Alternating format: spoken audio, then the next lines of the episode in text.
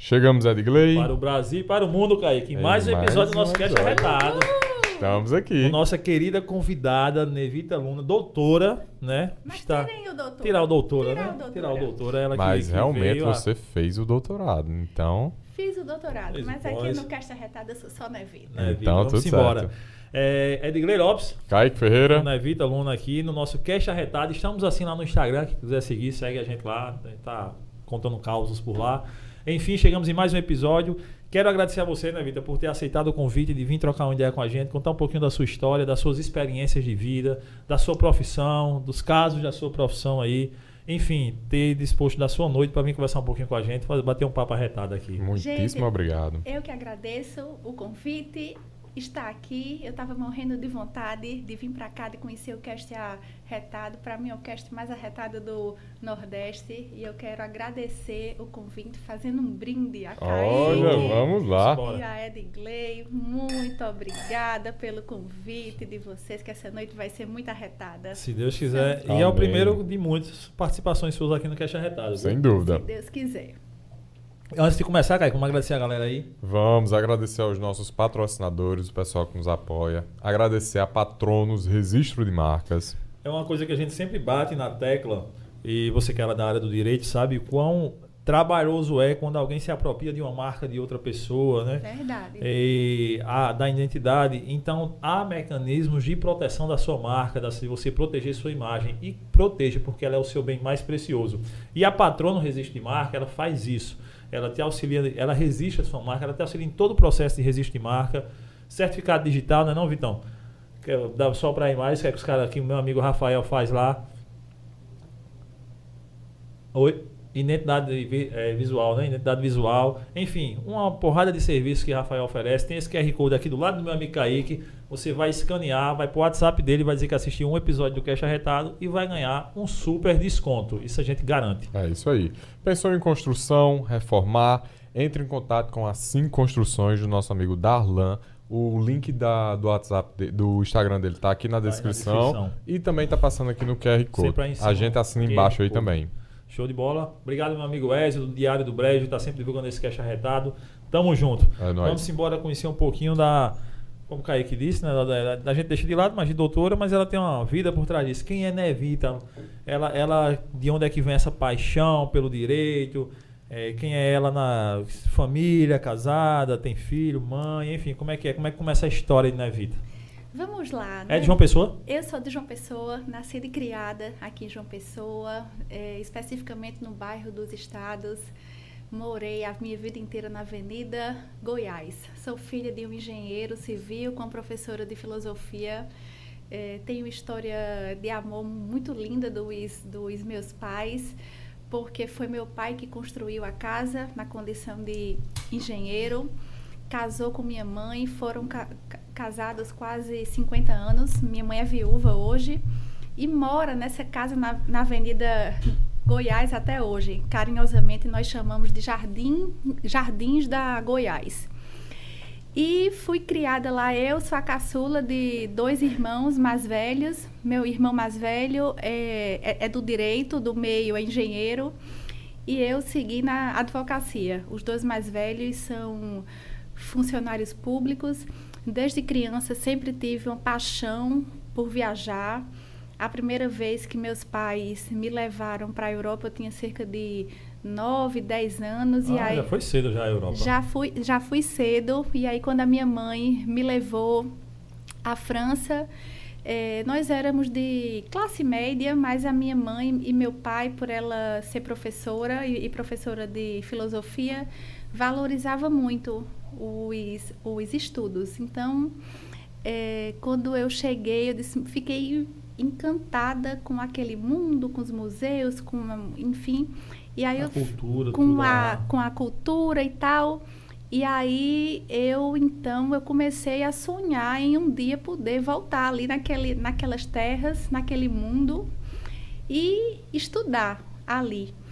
E então eh, quando eu chego na faculdade, mais velha. Fez des- aonde, o quê? O FB? Fiz filosofia na Federal e direito no Unip. Passe- Ah, você seguiu logo a, a linha da sua mãe. Exato. Filosofia. É, porque, na, na verdade, Adigley, quando eu era nova, eu, na nossa casa, nessa casa poética, aqui no bairro dos Estados, tinha um jambeiro frondoso e uma rede no terraço que ficava embaixo do jambeiro. E minha mãe tinha o hábito de ninar os filhos embaixo dessa rede, contando histórias, em vez de, de histórias de contos de fadas eram histórias da mitologia grega, Sim. sabe? Ah, então eu massa. acabei que fui que eu enveredei pelo caminho da filosofia.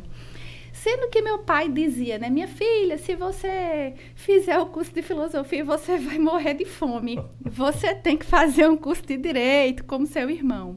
E aí eu fiz direito no Unip pela manhã e filosofia à noite na Ah, Federal. fez os dois juntos. Os dois, os dois os dois ao, ao, ao mesmo tempo.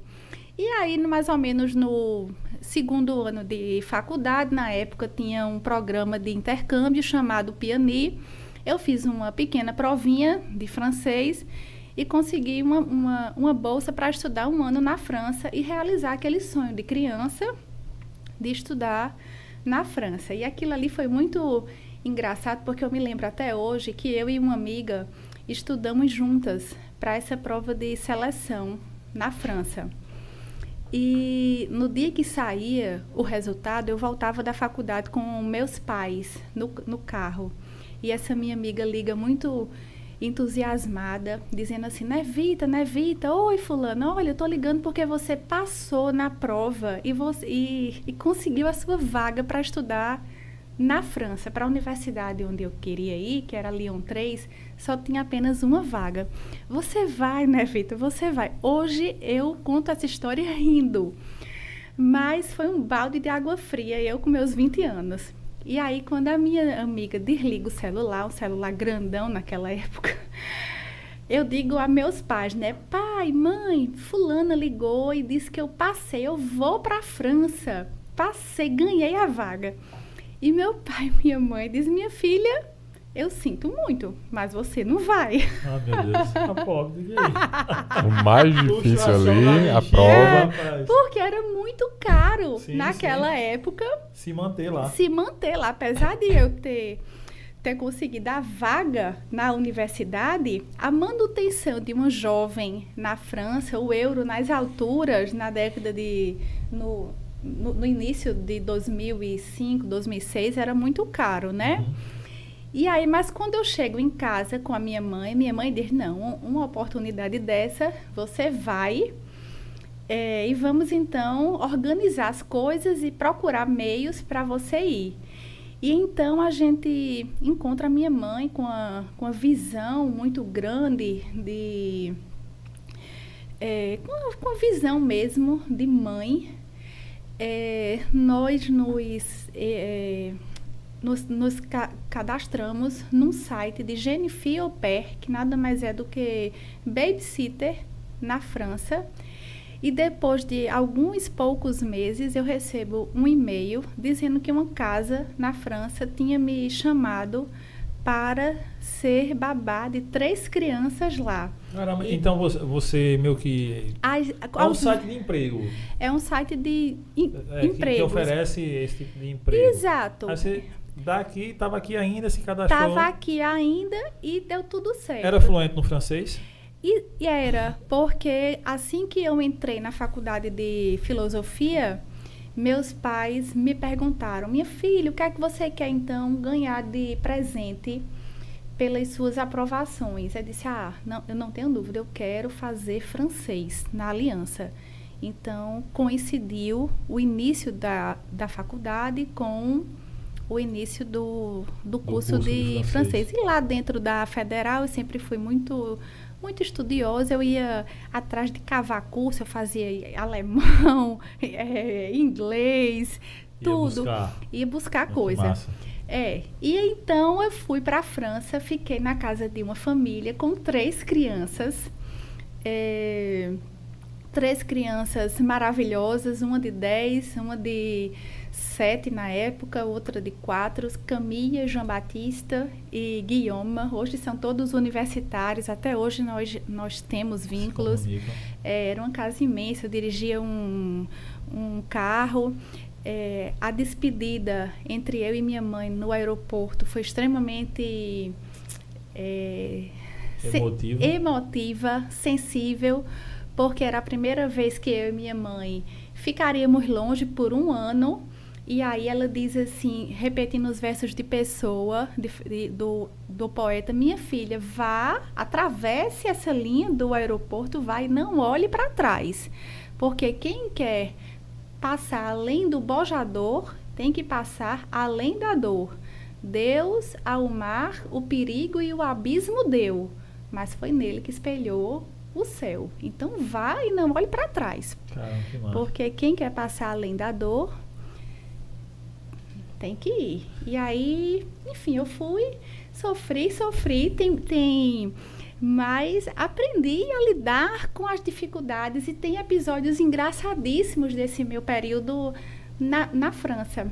Por exemplo, é, com poucos meses que eu cheguei, eu precisei dar entrada numa carta de, de séjour, que é um documento para legalizar a minha vista de permanência. Sim. E aí eu estava perdida no centro e uma e sem saber onde achar o endereço. Naquela época não tinha celular, não hum, tinha GPS, não, né, tinha então. GPS, nada daquilo.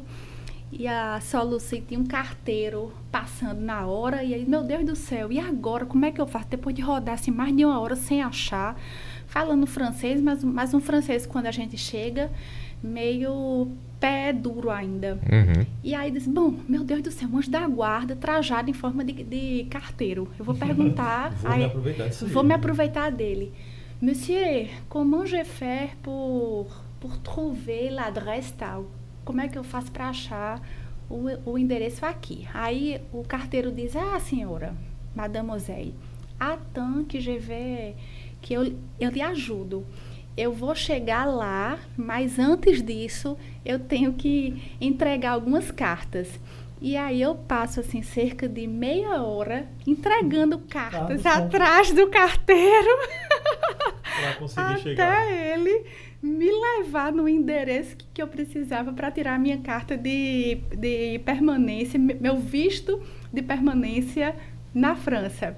Em outra ocasião, era já, já estava na, na França há uns seis meses, e eu, estudante, pobre, renda curta, eu sempre não tinha internet em lugar nenhum, celular, nada de celular de chip e tal, tudo era pé duro. E aí eu sempre ia para um cyber café perto da universidade para passar e-mail, fazer trabalho, cujo tempo de permanência era um euro uma hora. Era o mais barato da região. E os proprietários eram de origem muçulmana. E nós, do Nordeste, acolhedores, entendeu? Se eu, a primeira vez que eu venho aqui no cast arretado, eu já trago uma garrafa de vinho, Imagine para os muçulmanos, que eu não tinha ninguém lá fora, para é, um pessoal que eu ia para toda semana para o Cyber ca Café. A gente cria vínculo, uhum, né? Não? Lógico, é lógico. Aí quando chega então no último dia de, do ano, eu fui até lá para passar e-mails, organizar as viagens do final de ano, para comprar uns bilhetes de trem pela internet, para falar com minha família pelo Skype. E aí, depois de passar uma hora no cyber, paguei minha moedinha de um euro. No final, eu dou assim, um caloroso Feliz Natal em francês para os donos do cyber. Feliz Natal, Bonne Fête, Bonne Année. Ocorre que a recepção foi fria. Uhum. E aí, fria, fria, fria, fria. E eu saio na esquina, aquele frio do final de ano na, na França, perguntando: Meu Deus do céu, né, Vitor, o que foi que você fez? O pessoal lhe tratou o ano todo de forma tão especial e calorosa, porque agora, logo hoje, no final do ano, eles lhe trataram secamente. O que é que você fez? E aí, quando eu vou dobrando a esquina para voltar para casa, um, um insight Evita Maria, eles eram Muçulmanos. muçulmanos. Não É. comemoram Natal. Que gafe! Eu não sei como é que eles. n- Aham, eles foram Sabe? educados com você, Eles né? foram É. educados, entendeu? Me trataram frio. Então, essas experiências me trouxeram é, a visão do outro, a visão do meu espaço, disso que eu tanto valorizei aqui no Cast Arretado, que é o meu lugar no mundo, sabe? Que é a- o lugar do outro, que, que são as raízes, que é o bonito do sotaque, o bonito do, Ah, da- das características. das né, características, sabe? Que são que é o pertencimento da Sim, gente sim. no nosso espaço, sabe? Então, é, bom, e aí a experiência foi maravilhosa. Voltei para Passou um ano mesmo. Passei um ano, quando eu estava prestes a voltar para casa, sempre nessa perspectiva de estudo e tal, porque a gente que é, é, é do Nordeste tem essa força de vontade de estudar, de crescer, né? Uhum. É, meu, meu irmão mais velho tinha também estudado fora e eu me espelho muito nesse meu, meu irmão que é do direito, nos meus irmãos, de modo geral, na minha mãe também, que seguiu carreira acadêmica. E quando eu estava para voltar, eu disse: bom, quando é que eu vou voltar para a Europa? Eu não sei, com esse euro muito caro, com os governos do, do Brasil muito instáveis. Então eu não quero sair daqui sem falar outra língua. Porque aqui é tudo tão pertinho, num, num trem a gente está na Espanha, num outro, num voo a gente está na, na Inglaterra, né? A gente pega. Então eu só quero sair daqui, eu vou ver se eu consigo aprender inglês ou enfim. Aí consegui uma bolsa para aprender italiano. E aí meu último mês foi na Itália, fazendo um curso intensivo de italiano, morando numa num apartamento que era organizado pelas freiras de um convento de Perúdia, sabe? E foi muito bacana porque depois que eu voltei para o Brasil, eu fiz o mestrado, depois eu fiz o doutorado e foram essas línguas que eu aprendi que me abriram muito as portas nas seleções para as, para as universidades. E o que é visão de mãe? Agora, há poucos anos, eu depois que eu casei, que eu tive meu filho, uma bolsa para ir para o Canadá, já no doutorado. E eu era mãe, e aí vem as nossas, os nossos medos, as nossas inquietações, e aí uma bolsa para ir para o, o doutorado, mas com meu filho, não, mas, mas eu vou. Eu enfrentei o desconhecido aos 20 anos, porque não agora já não é tão desconhecido. E, e parecia que tudo aquilo que eu tinha treinado, sendo babá de três, lá atrás, aos Aham. 20, tudo era tão mais fácil agora, sendo mãe de um, no Canadá, que é francofônico. Enfim, a vida é cíclica. E aí você entendeu? fez lá o doutor. é, pegou Isso. essa bolsa? Aí eu peguei essa bolsa, eu fiz o doutorado na Universidade Federal de Pernambuco, com uma bolsa da CAPES de um ano no estágio, um ano de estágio na Université Laval, que é na região de Quebec, que é francofônica, e passei eh, esse período no Canadá. Meu filho tinha um, um ano e meio, mais ou menos, e foi uma experiência igualmente extremamente rica, Ah, tanto. você ia fazer com aí, seu filho lá. Isso, meu filhinho, hoje ele tem seis anos, na época ele tinha. Eu um ano- conheci no dia que você veio no podcast da, da Tabata. Eu Isso, conheci. pois é, exatamente, aquele garotinho. E foi uma experiência extremamente rica, tanto profissionalmente e, sobretudo, é, ser humanamente, É, digamos exato. assim, entendeu? Porque eu valorizo muito mais as, as experiências humanas Sim. Do que as experiências puramente profissionais. Não, aí com certeza. Eu acho que isso é o que transforma. é, né? exato. Pensa em voltar? Então, Kaique,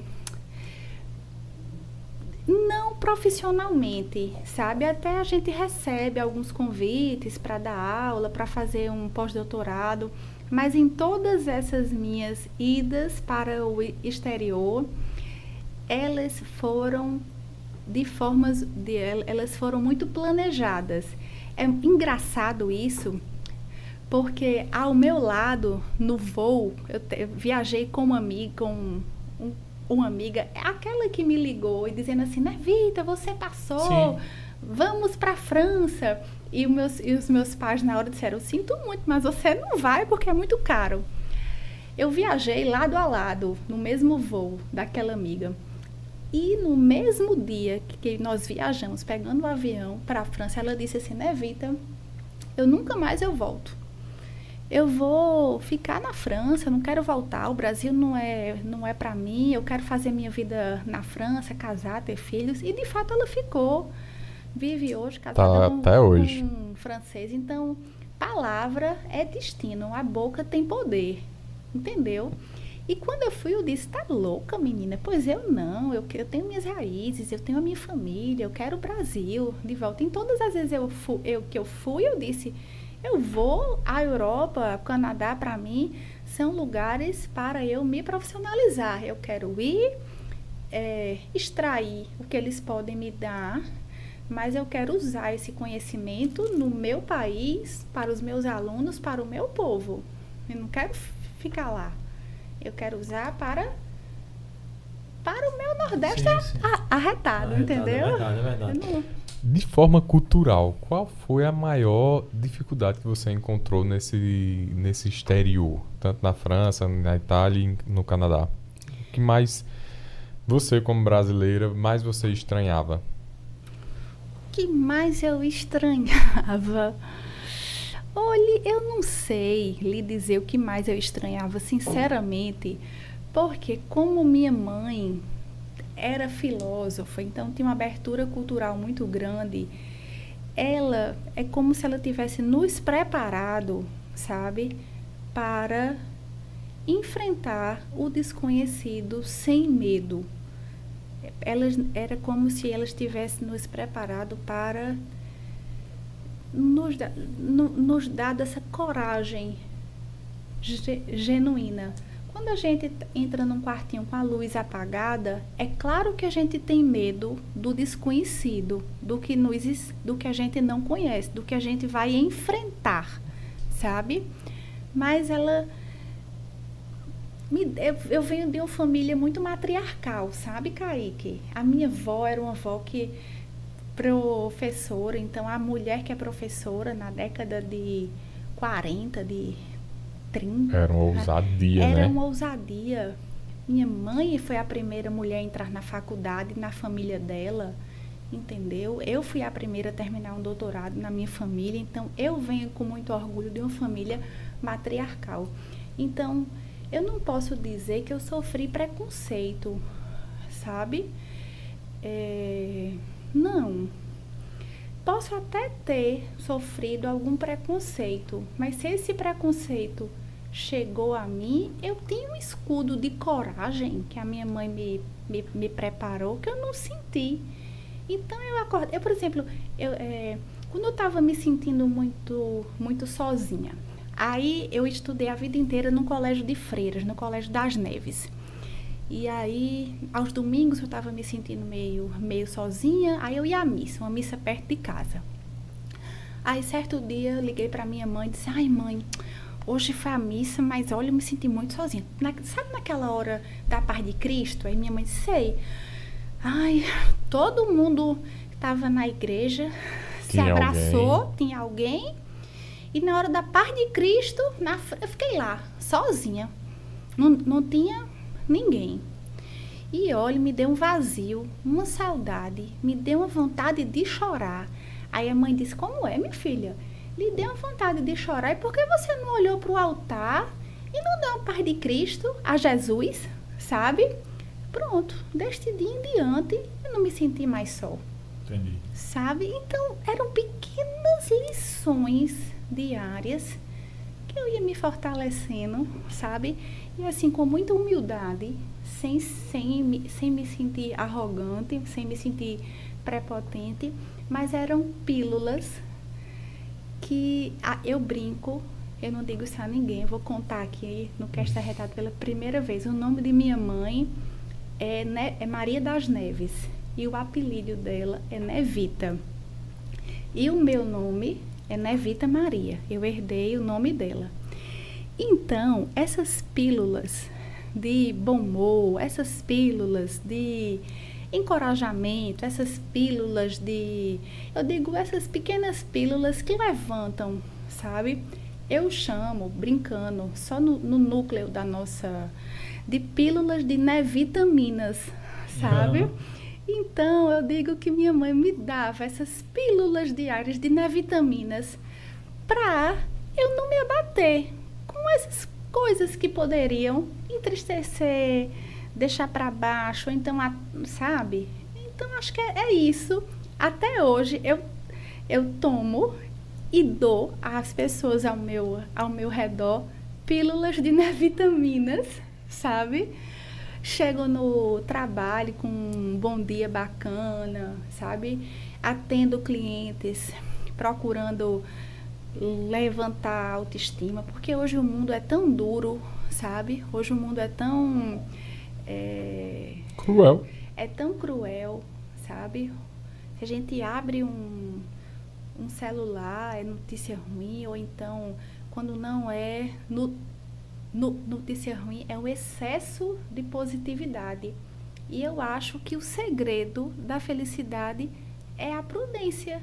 O excesso da felicidade é um meio termo. O, ex, o, o excesso da felicidade, não. O segredo da felicidade é o que Aristóteles fala, é a frônesis, que está lá em Ética a Nicômaco. É, a, é o meio termo, nem da falta, nem do excesso. O segredo da felicidade é exatamente a ponderação, é a prudência. É você não esperar para ser feliz no final de semana da festa, da farra, do, ou então da sexta-feira à noite, ou então do happy hour, do né? happy hour, ou então do vinho de 200 reais a garrafa, entendeu? Mas o segredo da felicidade, se a felicidade se constrói de segunda a sexta-feira, levando um filho para a escola, numa refeição, num almoço, entendeu? A felicidade é o meio termo, é, sabe? Sim, é, perfeito o que você pontuou. Não aquela felicidade que Platão não, não era os de Platão, né? Aquela felicidade da pessoa daquele ego da paixão, mas quando você é, é, tem que começa a perder a graça. Tipo, é, a minha felicidade é uma garrafa de vinho. Aí você tem, mas aí quando você tem, não, eu queria outro, eu queria outro, começa a perder a graça, né? E quando você tem esse meio termo aí, essa meio felicidade meio que de Aristóteles, você começa a entender que as coisas fazem sentido inteiro aquilo que você tem ali, você saber aproveitar aquelas oportunidades, né? Isso. Porque o, o, o Instagram muitas vezes é tão nocivo porque ele mostra uma felicidade do excesso, né? A pessoa só, só posta a, a foto de milhões, Sim, a viagem das férias, o carro novo zero da garagem, o final de semana, né? É, o que eu não julgo, o que não está errado, mas a gente não pode basear a nossa felicidade pela vida do outro no, um no Instagram. Isso não é, um não é o, o parâmetro, não é? A gente tem que construir a felicidade na nossa prudência, não é? No nosso meio termo, numa numa, numa frônesis, numa. É isso. Eu gosto do equilíbrio das bases, as isso. minhas bases, espiritual, familiar, isso, profissional. É, Kaique, eu também. A intelectual, eu gosto de equilibrar elas. Claro. Se alguma tiver em déficit, aí eu vou trabalhar para resolver esse déficit. É, exato, claro, claro. Ah, Evita, e quando você volta para o Brasil, você começa a atuar na, no direito familiar? Isso. Quando eu. Antes disso, ficou na área acadêmica algum tempo ainda? Então, fiquei. Quando eu. É, assim que eu terminei a faculdade, eu comecei a, a dar aulas, a advogar, montei um, um escritório em frente ao, ao Plaza Center e aí eu comecei a advogar, mas sempre propensa ao direito de família, uhum. sabe? Acho porque eu venho de uma família muito grande. enfim, a família sempre me. Essas questões familiares, a família sempre. Quando tu diz o direito de família, seria é, além do divórcio. ah, mais? é porque direito de família envolve muita coisa, Edgley. Direito de família f- são filhos, guarda, visita, divórcio, alimentos. É, agora inclui multiparentalidade, que é uma certidão de nascimento com um pai e duas mães, sabe? Então, o- direito de família hoje é muito amplo. O direito de família não é mais a família margarina, como a gente via no comercial Sim. da Doriana, que é o pai, a mãe e o cachorrinho, Aham. entendeu? Hoje a, a, a família é o, é o avô que substitui o pai, é o enteado que mora na, na sua casa, é a tia, é o sobrinho, é a madrasta, sabe? A família hoje é uma, tem um, um aspecto muito amplo. E então, quando eu volto, quando eu termino a faculdade, eu concilio então sala de aula e advocacia. Passo muito tempo conciliando sala de aula e advocacia. Dei aula em algumas universidades públicas e privadas, o EPB, enfim, as privadas eu não vou fazer o mechan aqui, né? É, mas com o retorno do Canadá, eu decidi me tornar só advogada e é, deixar de lado as outras áreas do direito e focar só na advocacia de família. Então eu passei a recusar os convites para dar aula e a, a ficar full time no escritório. E hoje a minha rotina é essa: advogada, os dois turnos, e mãe, e esposa, e dona de casa, e, e ser humano, e filha. Seu marido não é da área. Não, meu, o meu marido é cirurgião dentista. Ele é bucomaxilo. Ele é professor. Nós é, dividimos o gosto pelos estudos também. Ele é professor da UFPB e, e- e nós dividimos esse, esse interesse pelas, pelas viagens, pela vida acadêmica. Eu admiro muito o, o, meu, o, meu marido. E se tem um ditado que diz assim: ah, por trás de um grande homem existe uma grande mulher. Eu assino embaixo que por trás de uma profissional hoje, pra, por trás de uma mulher que quer ter o espaço dela no mercado de trabalho, que quer, eu entendo que existe também um pai, um marido bacana, apoiador, incentivador, sabe? Porque o meu marido ele me dá muita assistência. Quando eu fui para o Canadá, é, muitas vezes eu ligava assim, aperreada, Aníbal do céu, eu não vou dar conta não, eu não vou dar conta dessa tese não. É, nosso filho tá aqui, tá doente, tá, não, tá, Sim. não tá se adaptando. Ah, ele ficou no Brasil. Ele ficou no Brasil, foi.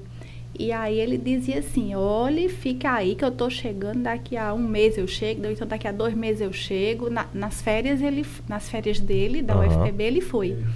E aí ele dizia assim, não, eu tô chegando. Então eu vejo muito a presença não só de Aníbal, mas como muitos pais hoje, uma virada de chave que os pais deixaram de ser provedores, deixaram de ser, e hoje eu vejo esse perfil no meu escritório de advocacia, deixaram de ser pais que visitam, deixaram de ser pais provedores, estão cada vez assumindo mais um espaço na casa de pais que ensinam tarefas, que, partici que, que, que participam não, que têm uma, uma atividade, uma ação, que são sujeitos da casa lado a lado da, da esposa, que não existe mais como há 20 anos, entendeu? Um Uma hierarquia no lar, mas eles estão, são companheiros, são parceiros propriamente ditos na educação dos filhos, na e isso é muito importante. Isso então, é um assunto muito interessante, porque vou, vou citar agora o Papa Francisco, que ele diz que uma árvore que cai faz mais barulho do que mil que estão em pé. Uhum. Na sua visão, ah, você vê que a gente está evoluindo, ah, os homens estão evoluindo em relação a ajudar as mulheres, em, ter, em deixar o machismo Você vê uma evolução nesse cenário pela experiência que você tem na, na profissão? Justamente trazendo esse ponto que você falou agora, que o, os homens estão mais ah, companheiros, estão mais dispostos a ajudar a mulher, não existe mais essa, esse patriarcado. Então, Kaique, eu não sei se eu sou a pessoa mais capacitada para lhe responder, porque o meu universo de problemas é maior do que o de, o de, o de solução. Digamos que a minha amostra seja viciada. Uhum. Para lhe, lhe responder, minha amostra é completamente viciada, porque na minha amostra o número de pais devedores de alimentos, mal pagadores de pensão, que não visitam filhos, que não cumprem acordos de guarda e convivência, são muito maiores do que aqueles que cumprem. Então, essa amostra, né, Vita, é viciada. Todavia, eu tenho hoje um número limitados, limit, todavia relevante, preponderante, importante, de pais que eu não via no início da profissão de pais que querem os filhos, sabe? Que deixaram, que passaram é, a ter um papel de atores, um papel principal e não um papel hum, de coadjuvante. coadjuvante na relação fa familiar, que chegam para mim e dizem, né, Vita, se o mês tem 30 dias, eu não abro mão de 15 dias com meu filho. E dizem assim, eu quero pegá-los, ficar uma semana comigo, uma semana com a mãe, porque eu quero participar da, das tarefas. E se minha ex-mulher trabalha, se minha ex-mulher é médica, se minha ex-mulher é, é, juíza e tal, porque e, e, se eu tenho tempo, se eu sou tá, funcionário público e estou em home office, porque eu não posso levá-los para a escola, fazer tarefa, porque ele vai ficar na casa de minha ex-mulher com a babá, se ele pode ficar na minha casa e ter um pai presente. Então eu estou vendo essa mudança de, de cenário, sim. É e algo positivo. Eu entendo sim que é extremamente positiva a participação do pai na vida das. Tem que ser, né? Tem que ser. É muito duro, não vou negar, porque nós somos mulheres, então a gente que, que que gera, a gente que traz ao mundo, é uma mudança de paradigmas, entendeu? Mas eu tenho que dizer isso porque eu quero o bem-estar do mundo. Eu não estou aqui para trazer polêmica, eu quero construir um mundo melhor. E o meu doutorado foi sobre direito e sentimento, sabe, Kaique? E nas minhas pesquisas, o que foi que eu vi? Que pela psicologia, as crianças precisam de pais, precisam de pai e mãe. Uma criança que ela cresce sem pai, ela sofre mais do que uma criança que cresce sem mãe. Porque infelizmente, apesar dessa da mulher assumir um papel é, no mundo hoje, a gente ainda vive numa sociedade machista, patriarcal, e o lugar que o homem ocupa ainda é um lugar relevante então, uma criança que ela é tolhida da convivência paterna, ela se sente mais frustrada do que uma criança que é tolhida da convivência com a mãe. Isso não é Nevita que está dizendo, isso são dados. Dados, isso são psicólogos, psicanalistas, sabe? Então, é preciso hoje é, incentivar a convivência das crianças com pais e mães. Não pode ser de forma é, intempestiva, é preciso que a convivência seja assistida. Se uma criança nunca conviveu com o pai, não pode de forma abrupta, pá. É, é, é preciso que seja progressiva, assistida, até que esse vínculo seja retomado. Mas eu é, é, são esses valores, sugestões, conselhos que eu tento mostrar aos poucos através das minhas né, vitaminas. Dá até um nome de podcast, né? É, né, vitamina. É. Vitamina podcast, para as minhas clientes, porque muitas clientes chegam assim e dizem, né, Vita, pode me tirar tudo, me tire casa, emprego, é, partilha, pensão, só não me tire meus filhos. E aí, aos poucos, a partir das reuniões, eu vou mostrando a elas que elas têm direito a tudo, elas têm direito ao patrimônio adquirido durante o, o casamento, que os filhos têm direito à pensão alimentícia, que eu não posso tirar nada que é direito delas. Todavia, os filhos não é direito delas. O, o, o, os filhos têm direito, é um direito dos filhos, à convivência com o pai e com a família deles. E aí é, é, é isso que a gente vai desconstruindo essas. Caramba, e, é, mas Eu é uma, é uma parada muito importante. Não né? E é Caio? muito complexo também, né? Quando você trata essa questão familiar. Porque. Pra mim é básico. Pra mim não Mas é olha, complexo, né? 10 Não. anos de estudo e Edgley É, disse pra pra mim é é básico. básico. Toca aqui, Edgley. Pra mim é básico. Os Eu acho psicanalistas aí, complexo. todo mundo fazendo tese do doutorado. Aí é top, viu? Pra mim é básico. Pra mim é Básico. básico. É, os camaradas, tipo, eu sou pai de três. É, Bota aqui mais, mais um Vamos. vinhozinho pra No quem acha básico. básico. Básico. É. Básico, Básico. entendeu? A pessoa estuda todo dia, tem mais de 100 ações e o outro acha Básico. básico. Porque Diga aí, O Edgley. filho no... Vem cá, os dois lá estão lá, monta o casal e eles vão e tem um filho. Hã. Aí o cara é, é ó, por óbvio que meio a meio eles têm que se dividir em meio a meio. Pra quê? Pra ir buscar no, pra ir levar na escola, pra ir pegar, pra levar no médico, pra pegar. Por que só a mãe tem que levar? Porque o pai não pode levar. Isso, muito Porque bem. o, é, a, só a mãe tem que levar pro colégio, porque o pai não pode levar, porque não pode pegar. Porque pra reunião do colégio que vai lá. Ah, eu também, da claro, família, é né, básico, é verdade. Isso Nesse aí. caso é básico. Aí é É, funcional, É, inclusive. tudo básico, é né? verdade. A construção durante Tava o um casamento. grande familiarista, sabe? É, Edgley. a, a construção durante o casamento. Tudo que foi construído De fato, ali minha gente, é. é- é- são os dois, cara. Ah, mas ela não trabalhava, ela estava em casa e só eu trabalhava. Cara, foi a construção dos dois. Se não tivesse aquela Menino, pessoa é em casa pra básico, você é. fazer aquilo ali, não, não- você não faria. Como é o nome de neto, né? Ale Vitor. Vitor, Vitor. foca em Edgley, Vitor. Tudo é básico. básico. Tudo básico. É então, básico. Tu, tu Os mutou o negócio. de direito de família agora vão... Se resume o seguinte. Numa vamos- revista em quadrinhos. Vamos atualizar. Meu patrão é a parada dos dois. Problemas e soluções. É pros dois. Né? Louros e, e derrotas dos dois. Não tem pouquinho não. É, Vamos eu, lá. eu acho complexo na- em relação a, por exemplo, a gente vive hoje numa sociedade que está muito nos exigindo muito de nós mesmos. As coisas estão muito aceleradas. Por exemplo, a nossa condição social exige que a gente trabalhe três turnos. Então, as, as famílias que têm filhos ah, muitas vezes estão terceirizando a, a- Eu discordo. a- os estudos da criança. Muitas vezes a criança fica muito tempo com a babá, fica muito tempo com outras pessoas que não os pais. Eu Ah, mas vai dizendo. Eu tô só dizendo que eu discordo, mas vai dizendo. tá, aí por exemplo, entra numa questão judicial para repartir a guarda. Muitas vezes o pai não age de forma funcional, a mãe não age de forma funcional.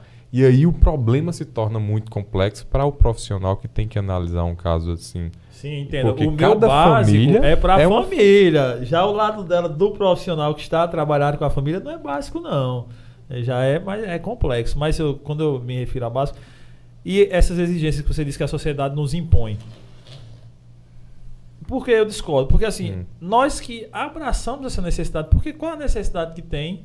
Ah, mas eu preciso trabalhar três, quatro turnos. E eu, você- e eu falo isso uma pessoa que trabalha mais ou menos isso, três turnos. É, mas você não é porque é, lhe, lhe é exigido aquilo ali, é porque você aceita aquela condição. Porque você pode ter outra condição e você pode dizer. Por exemplo, é, eu não trabalho no horário de deixar minhas filhas no colégio. Por quê? Eu vou deixar minhas filhas no colégio todos os dias. Então, naquele horário eu não vou trabalhar, então eu vou destinar. São opções que você tem. Você vai dizer, ah, mas se eu. E aí é muito que a, lá vai a, a filosofia, alguma coisa do tipo, talvez possa explicar, é muito que as pessoas hoje pensam. Não, eu vou me matar de trabalhar hoje, vou trabalhar 20 horas por dia, para que daqui a 50 anos eu possa dar uma condição legal para os meus filhos, para que eles possam se formar, para que eu possa dar um apartamento legal a cada um, um carro bom a cada um, para que eu possa fazer. nenhum. Aí você vai chegar a 70 anos de idade, você pode até ter feito isso, mas você não vai ter vivido nada com aqueles que você pensou que estava ajudando. E talvez É. o que você disse, a participação, que às vezes é, tem que ser. É, é- é os psiquiatras, psicólogos, todo mundo que já estudou aqui viu que é tão importante, você deixou para lá. Então Então talvez aquilo que você deu lá na frente não, veio, não valeu de nada. Terceirização. Né? Mas foi uma condição que você escolheu. A sociedade ela pode até lhe impor, mas a, a, a escolha Ah, é sua. mas eu acho E porque uma- você.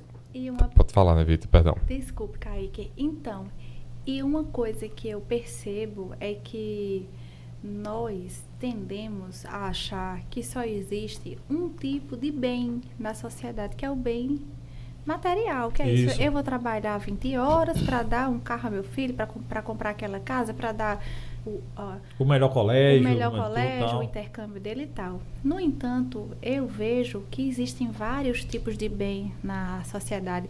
A saúde é um bem valioso, então se a gente se mata de trabalhar, a gente perde a saúde, que é um bem valiosíssimo. O tempo é um bem imaterial valiosíssimo. É, o, o lazer, o ócio é um, é um, é um bem valiosíssimo, sabe? É, então existem inúmeros bens imateriais é, ah, que a gente não pode calcular, quantificar o valor dele e que muitas vezes e que muitas vezes não são calculados até na tabela da pensão alimentícia que entra lá quando o pai vai pagar algum valor, sabe? É tanto que hoje em dia ah, quando a gente faz uma tabela de pensão alimentícia de uma criança, né? Aí a mãe diz assim, né, Vita, quais são, o pai pergunta, quais são as despesas da criança? Aí bota lá a roupa, a farda, a babá, o colégio, a música, o futebol, tá, e dá tanto, dá X, né? Mas ninguém pensa nas horas que o pai ou a mãe passa ninando aquela criança, contando a história, no trânsito para o para o Colégio, pra o o futebol, colégio. pro balé. Eu encaro que aquilo ali é um tempo imaterial inestimável. Eu dou valor àquele tempo, sabe? Outras famílias podem achar que é um tempo perdido, que podia estar no trabalho, que está gastando a gasolina, entendeu? Então, as pessoas não podem só quantificar as coisas, porque as coisas mais valiosas, elas não têm preço. Ah, não tenho dúvida disso. Hoje, por lei, como é que funciona a questão da pensão que vai dar? É, Calcula-se, é estimado em cima da despesa da criança, aí tem a, a questão do ganho do pai, como é que funciona o percentual? Isso, a regra da pensão alimentícia. Pensando naquelas pessoas mais secas, que só vai pagar aquilo o, o mínimo possível. Eu adoro essas pessoas secas, ai que eu Porque gosto. tem, não tem? Essa galera que Tem. chega assim, o cara vai, não, só vou pagar só o básico, porque se eu der dinheiro a mais, a mãe vai querer luxar com isso aqui, a mãe vai querer fazer isso e tal. Tem, Como tem. é que é pra lei isso aí? Então, a lei não, não fixa um valor determinado de Um pensão percentual alimentícia. X. Não, não. A pensão ela varia de 10 a 30% dos rendimentos do, do, do alimentante. O alimentante é quem alimenta. Pode ser a mãe Pode ou ser a mãe ou pode ser o pai? Ou pode ser o, o pai. Mas hoje em dia é extremamente variável, certo? Porque se a, é, se a guarda é compartilhada e a criança passa um, um tempo equilibrado na, cada, na casa de cada um dos genitores. Então, as despesas que serão compartilhadas podem, podem ser apenas a escola e o plano de saúde, porque quando a criança está na casa de um, se alimenta com a feira de um. Quando está na casa do outro, co- come a feira do, do Ah, outro. então é? Não, isso, isso pode ser. Cada Não é caso regra. não é uma regra. Não existe uma regra Ah, estabelecida. Eu Outra. conheço casos de, de ter um amigo meu que ele é separado e não, não terminou legal o casamento e tal. Mas as crianças passam, acho que 15 dias com ele, 15 dias com a mãe. Mas é assim mesmo, ele ainda paga uma pensão à mãe. Isso, porque certamente a renda dele é maior do que a, a da mãe e é preciso compensar essa desigualdade. Como a renda dele é maior do que a mãe, as crianças precisam ter o mesmo padrão, Uau. o mesmo poder aquisitivo na casa do pai e na casa da, da mãe. Como uma forma de compensar, ele paga alguma coisa às crianças que estão por, por elas estarem na casa da mãe. Ou então, esse valor que ele paga, a mãe destina ao custeio do- da escola, do plano, da roupa. Então, não é possível avaliar assim, ah, o meu amigo paga Sim, tanto. porque são situações. Cada situação. Cada situação é. Não existe única. uma. Receita de bolo, entendeu? Os processos de família, eles são completamente artesanais, sabe? Não, não tem receita de bolo, não dá para copiar e colar. Cada, cada família é a sua. A família do. É, ou, cada família é diferente. A família do seu vizinho é diferente da sua. Então não dá para generalizar de jeito nenhum. É exatamente aí é o ponto onde eu vejo a, a complexidade. Porque muitas vezes o, os pais não têm um direito de escolha. Quando, pra por ela. exemplo. Não, mas por tipo exemplo. profissional. O direito não, as, os... até mesmo para a questão Sim, assim, familiar. Por exemplo, quando você coloca no contexto familiar, eu vou colocar o meu contexto familiar, por exemplo. Quando eu era minha primeira infância, que é a fase mais importante do ser humano, é a primeira infância. Meu pai trabalhava a madrugada inteira e dormia de dia não era opção para ele, por exemplo, trocar o turno. Então eu via meu pai pouquíssimo. pouquíssimo de relance. E a minha primeira infância foi toda com minha mãe. Minha mãe era que cuidava da casa, era que cuidava de mim. Quando a gente foi morar no interior, a realidade mudou. Mas, por exemplo, quando eu vou para a terapia, que eu vou para a psicanálise, que eu vejo, que eu consigo identificar o que eu faço hoje, por que eu faço hoje, ou porque eu sofro de ansiedade hoje, que eu puxo lá na minha primeira infância, eu consigo identificar vários pontos dali para eu estar tá numa situação X aqui hoje. Entendi. Entendeu? Então, por isso que existe a complexidade familiar. E cada caso realmente é um caso, não tem como você de generalizar. De jeito nenhum. De jeito nenhum. Não, direito de família, longe de ser uma receita de bolo, é por isso que eu procuro tanto enxergar as emoções. A minha, a minha tese de doutorado, eu estava dizendo a Kaique antes de começarmos, é, é por uma erótica do direito. As, as emoções no, no dentro da ju, juridicidade. Eu quero trazer os sentimentos, afastar um julgamento racional do direito. Porque eu entendo que um julgador que se utiliza apenas do aparato da racionalidade, da técnica, do cálculo para julgar, ele se afasta do humano, ele se afasta do indivíduo.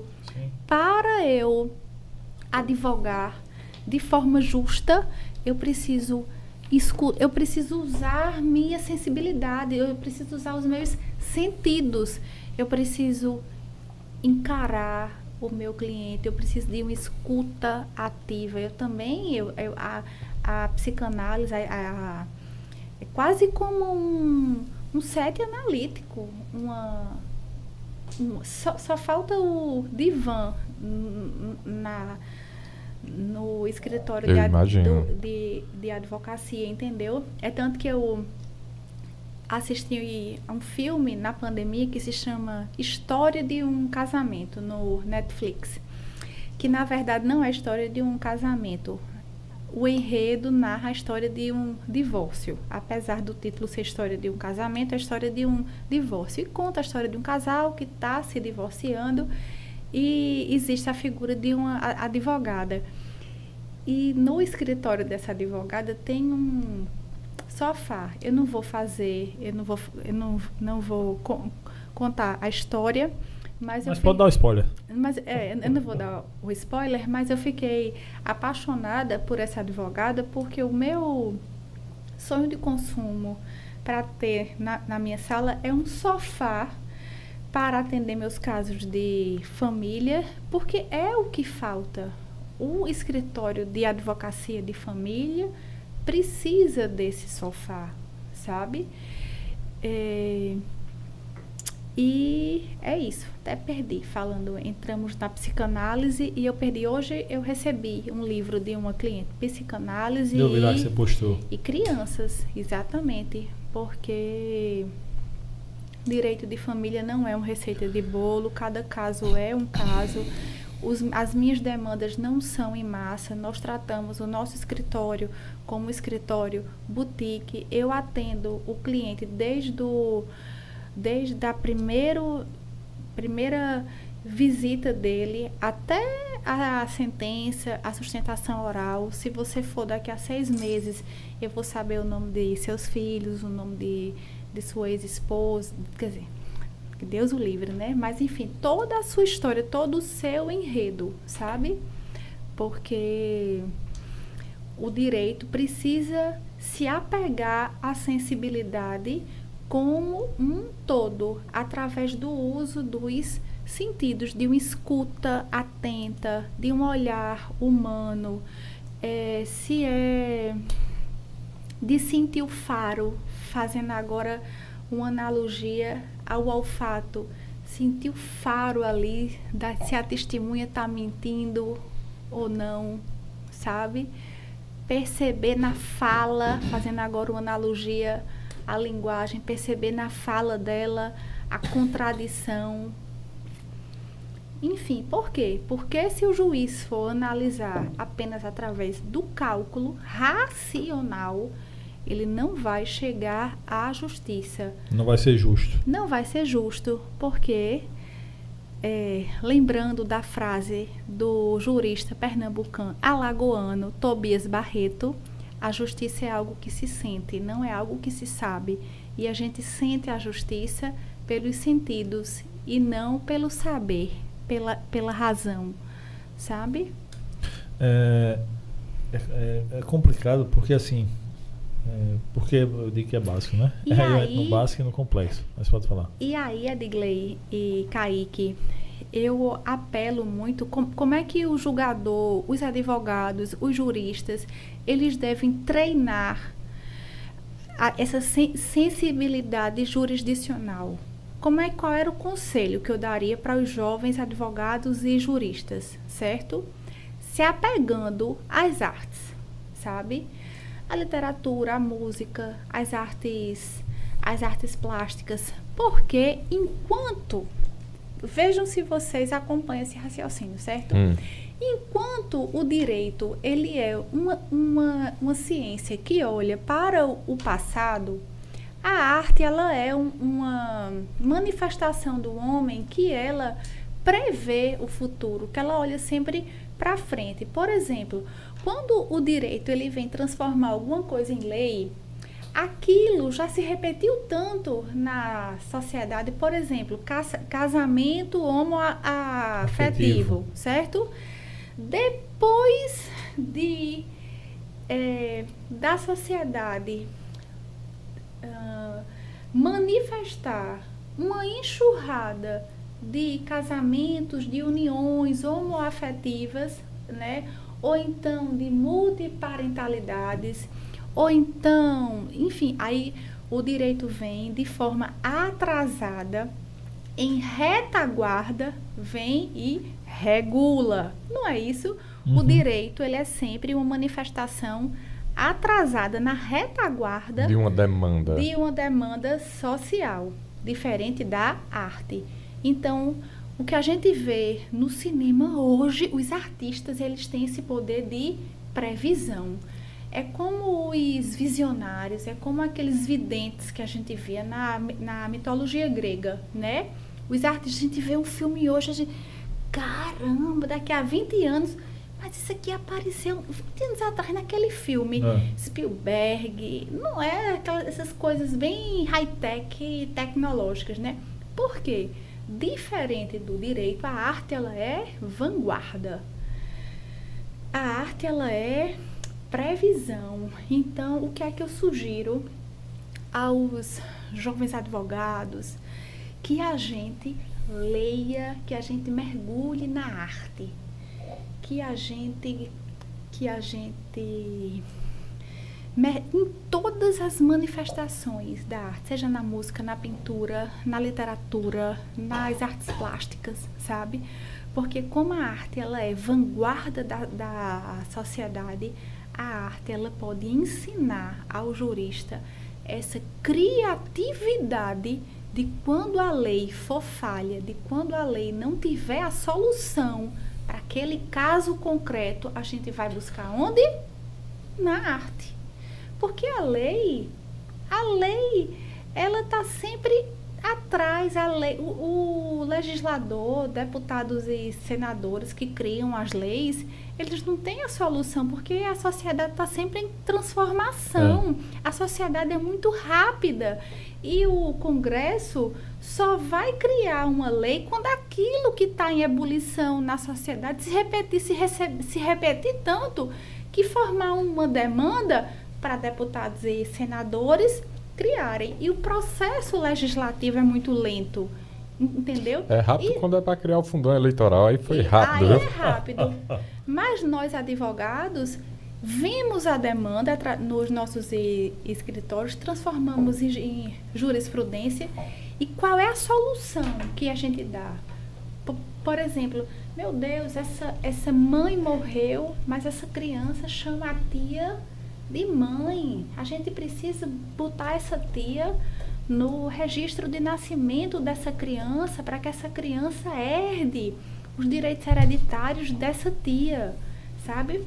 Enfim, tantas a arte apresenta soluções para a nossa vida. A arte é vanguarda.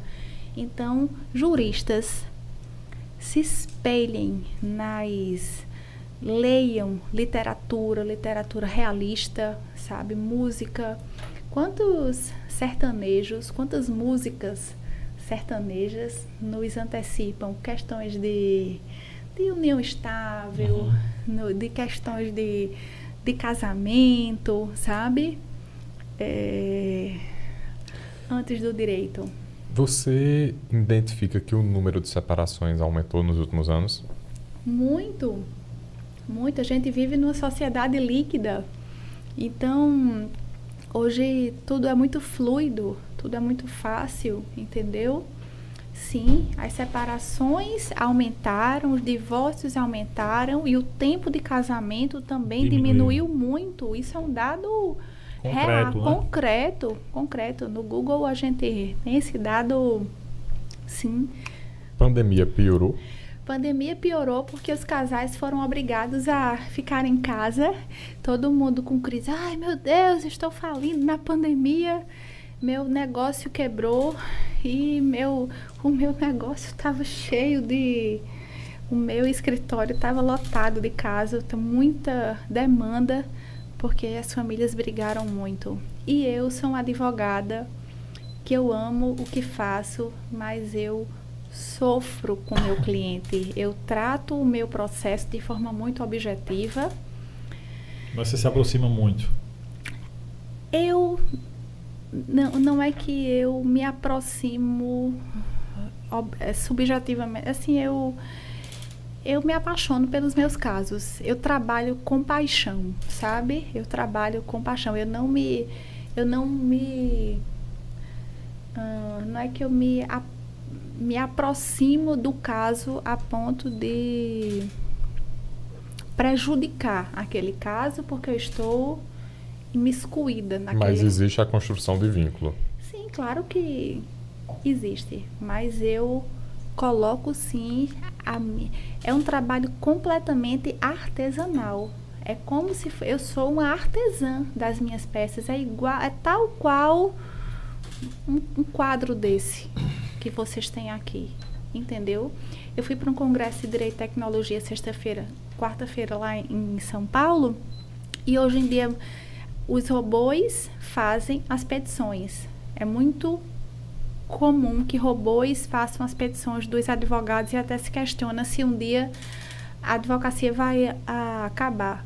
O, a, o meu tipo de advocacia, é ela é feita por mim entendeu? É como se eu tivesse com, aquele, com aquela massa, aquele sabe? barro e tivesse modelando. Modelando aquele barro, eu digo, exatamente. Aquela, aquelas vidas, aquelas vidas, entendeu? E com muita com muito respeito eu modelo aquelas vidas, sabe? Com muita preocupação para não botar uma palavrinha ali que a outra parte vai ler e possa desconstruir o edifício afetivo que um dia construiu aquela, aquela família, sabe? Cara, e, que louco, né? Isso, porque os casais, as famílias foram feitas para viver junto. Aí você chega na pandemia, você tem mais separação. Porque estão vivendo juntos. juntos. É. É. Que louco, né? É, o ser humano, né? acho que é pelo egoísmo do ser humano. Nós somos seres é, egoístas, né? Gostamos das coisas às vezes do nosso jeito, daquilo dali, e não sabemos dar abertura para o outro, viver a alegria do outro. E com isso aí os casais acabam brigando, aí vem a separação e empurra caso para você aí. Qual foi o caso mais complexo que eu talvez você não, não sabe porque foram muitos, eu acho, mas assim um caso que te chamou e até hoje tu ainda lembra ter chamado a atenção de com em nível de complexidade ou de desafio para você ali. Tá, de complexidade, de desafio. Todos os casos são extremamente peculiares, complexos. Mas teve um que me chamou muita atenção de uma mãe que recebeu uma proposta de levar uma droga para a Itália, de ser uhum. mula do tráfico de drogas internacional, sabe? E aí essa mãe estava com o, o casamento aqui destruído, triste, recebeu uma proposta muito tentadora. Financeiramente falando. Financeiramente falando. Tá aí um problema complexo. Tá aí um problema complexo. Sim, mas diga mais. E aí, ela então diz ao marido, diz ao companheiro que recebeu essa proposta. Aceita, vai, recebe, coloca na mala, e recebe a mala e quando chega na Itália, em Milão, é presa pela por tráfico internacional de drogas. Por tráfico internacional Puta de merda, drogas, cara. 40 quilos de cocaína na Caramba! Mala. É. Mas também se dá certo, ela ia ficar rica, porque a grana que os caras iam dar a ela também. É. Às vezes, né? Vezes. É.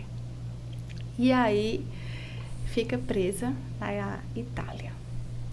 Depois, bom, fica presa. As leis lá são duras para isso? Muito duras, muito duras por, pelo peso que tem, pelo era coisa de prisão perpétua, sabe? Caramba. É, mas ela é maravilhosa essa cliente. Enfim, depois de cerca de um ano, ela consegue, enfim, ela voltou para o cumpriu a pena contratou advogado. Lá. Lá, contratou advogado, aprendeu italiano. A história dela é uma história de superação, aquela história assim que dá um livro, sabe? Eu sou foi a minha cliente assim de sabe aquela cliente top, top 10, que ela é assim número um da lista e olha que eu já atendi ex-mulher de político, ex-mulher de, sabe, mas ela é de top 10, ela é o número um.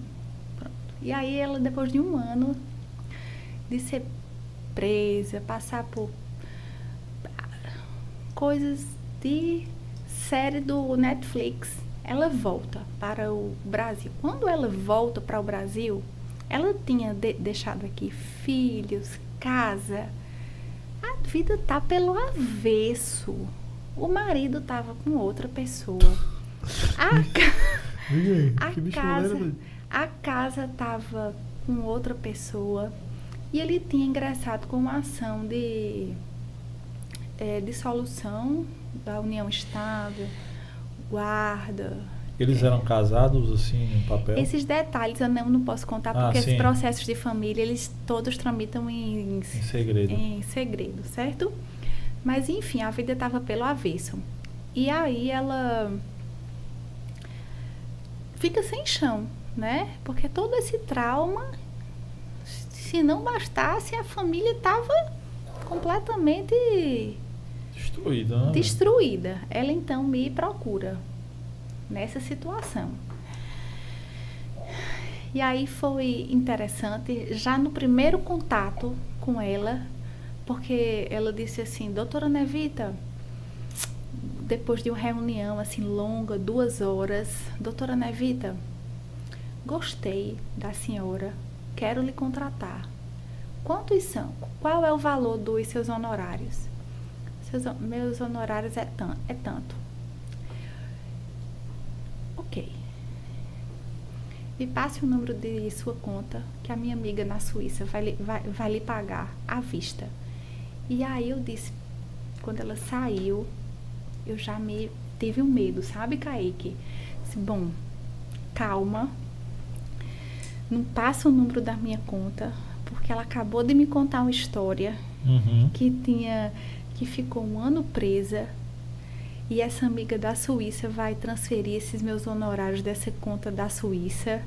Eu não sei de onde esses, esses honorários vêm, se é da conta da Suíça, se é da conta da, Sim. da Uhum. máfia italiana. Então é melhor eu aguardar mais um pouco.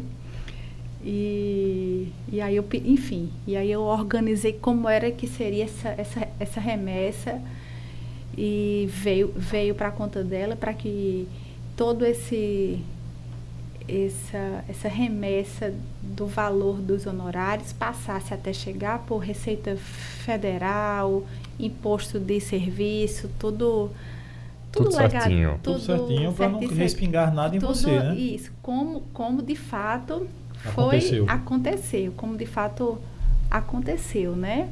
Mas enfim, o processo foi um dos mais difíceis, porque quando ela voltou, a vida estava pelo avesso. É, ela estava sem, sem os filhos, não, não via os filhos, porque o marido tinha contado uma história que ela era traficante internacional de drogas e a gente até hoje ri essa, muito disso.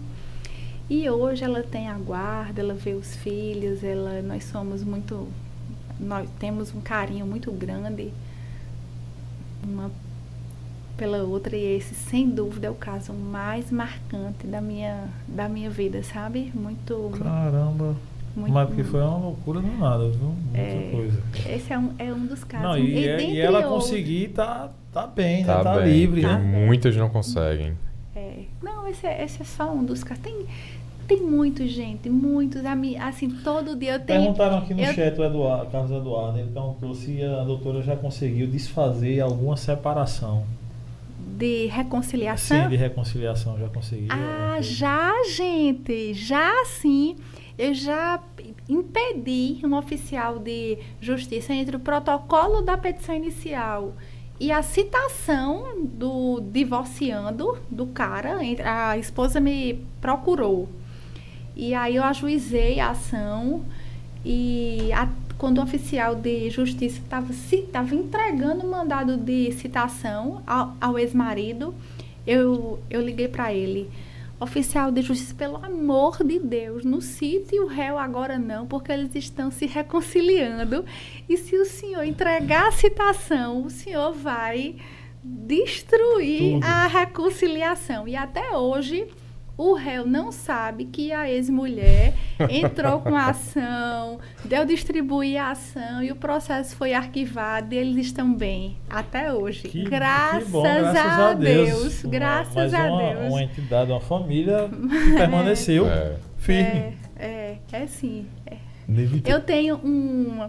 Eu tenho na minha gaveta um sininho que eu, que eu ganhei de uma pessoa que viajou de Israel para Israel. E aí quando eu tenho assim uma vitória, uma liminar, uma, um casal, uma alguma coisa. Aí eu toco. "É", Aí todo, aí das as outras salas do escritório, os meus sócios morrem de rir porque escutam esse meu sininho de Já- alegria. é, já sabem que foi sucesso ali. É. Quais as suas críticas às nossas leis? Se tem críticas. Você fala nas leis em, nesses casos de família? Sim, na, na, na área de atuação. Na sua área de atuação. As minhas críticas seriam ainda uma certa morosidade do processo, sabe? Uma falta de ineficiência. Às vezes o processo, quando é célere, o juiz ele não é muito, muito eficiente. Então, às vezes fica um ping-pong processual quando eu faço. Escuta um lado, escuta o outro, mas o juiz às vezes ele não tem aquele. não se dá o trabalho de julgar o caso, de decidir, porque é muito fácil, é muito difícil decidir. Julgar. Julgar o outro é uma tarefa dificílima, É, né? Julgar é. né? Julgar é difícil. É, No entanto, eu advogo 90% dos meus processos, eu tenho processos no Brasil todo. No Brasil todo não, mas em grande minto. parte. É em alguns estados. É muita ousadia dizer que eu tenho processo. Até peço perdão, pelo amor de Deus, que quem dera. Mas assim, eu tenho processos em alguns estados. Mas 90% dos meus processos estão aqui em João Pessoa, distribuídos nas seis varas de família. E é, hoje, aqui em João Pessoa, nessas seis varas de família, nossos juízes, eles são muito céleres, sabe? Eu tenho um bom relacionamento, assim, relacionamento que eu digo de forma imparcial com esses juízes, eu e a maioria das advogadas de família que trabalham nessas varas.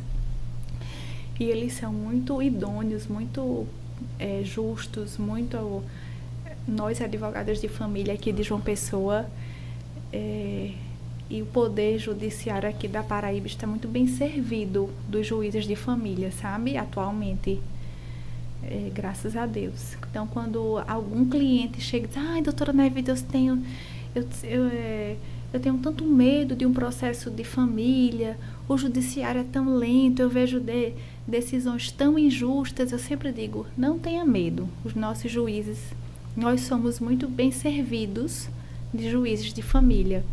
Eles são muito, aquilo que, que dizíamos, muito coerentes, muito prudentes, muito justos, sabe? Muito sen, sensatos. Todos os processos de família, a maioria deles passam também quando tem, quando envolve menores por setores psico, psicossociais, com assistente social, com psicólogo, que também é uma equipe bacana que o Poder Judiciário daqui tem, sabe?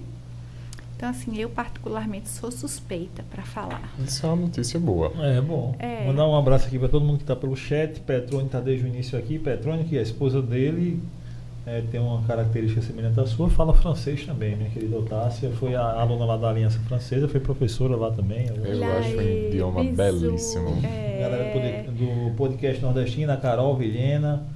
É, e o Carlos Eduardo pergunta mais uma vez, faz uma pergunta legal aqui.